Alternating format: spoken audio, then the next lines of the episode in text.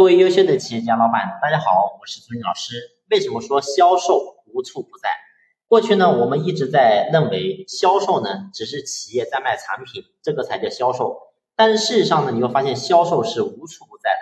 你比如说今天我在讲课，然后呢你们在听，那实际上呢我就把我以及我的课程销售给了你。也就是说，不管说我的课程讲的怎么样，在你的内心都会有一个印象。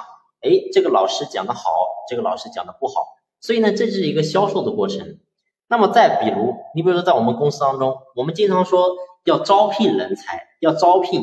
那么事实上，你会发现很多的企业都说，我现在招聘不好招，很难招人，很难招到优秀的员工。其实我们反过来想，其实招聘面试这个过程，其实说白了也是一个销售的过程。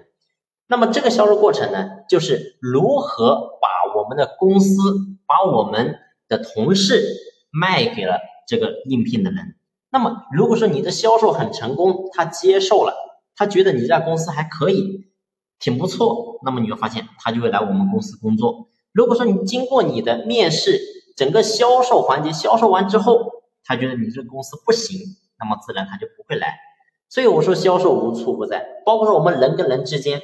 男女之间，那么为什么这个女孩会选择跟这个男的在一起？是因为这个男的他成功的把自己销售给了这个女的。所以我想讲的是，销售无处不在。我们今天做老板，一定要树立起一个销售的意识，无时无刻要不断的销售我们自己，销售我们的企业，销售我们的产品啊，只有这样，我们才能够销售越做越好。好了，这一期的分享呢，就先聊到这里，感谢你的用心聆听，谢谢。